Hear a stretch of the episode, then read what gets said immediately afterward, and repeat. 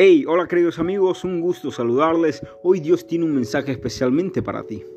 Reconoce pues hoy y considera en tu corazón que el Señor es Dios arriba en los cielos y abajo en la tierra, y no hay otro, lo dice Deuteronomio capítulo 4 versículo 39. Querido amigo, querida amiga, si necesitas detenerte para considerar la presencia de Dios en tu vida, Hoy es un buen día para hacerlo. Abre tu corazón, aprende del poder transformador que obra para sanar y perdonar.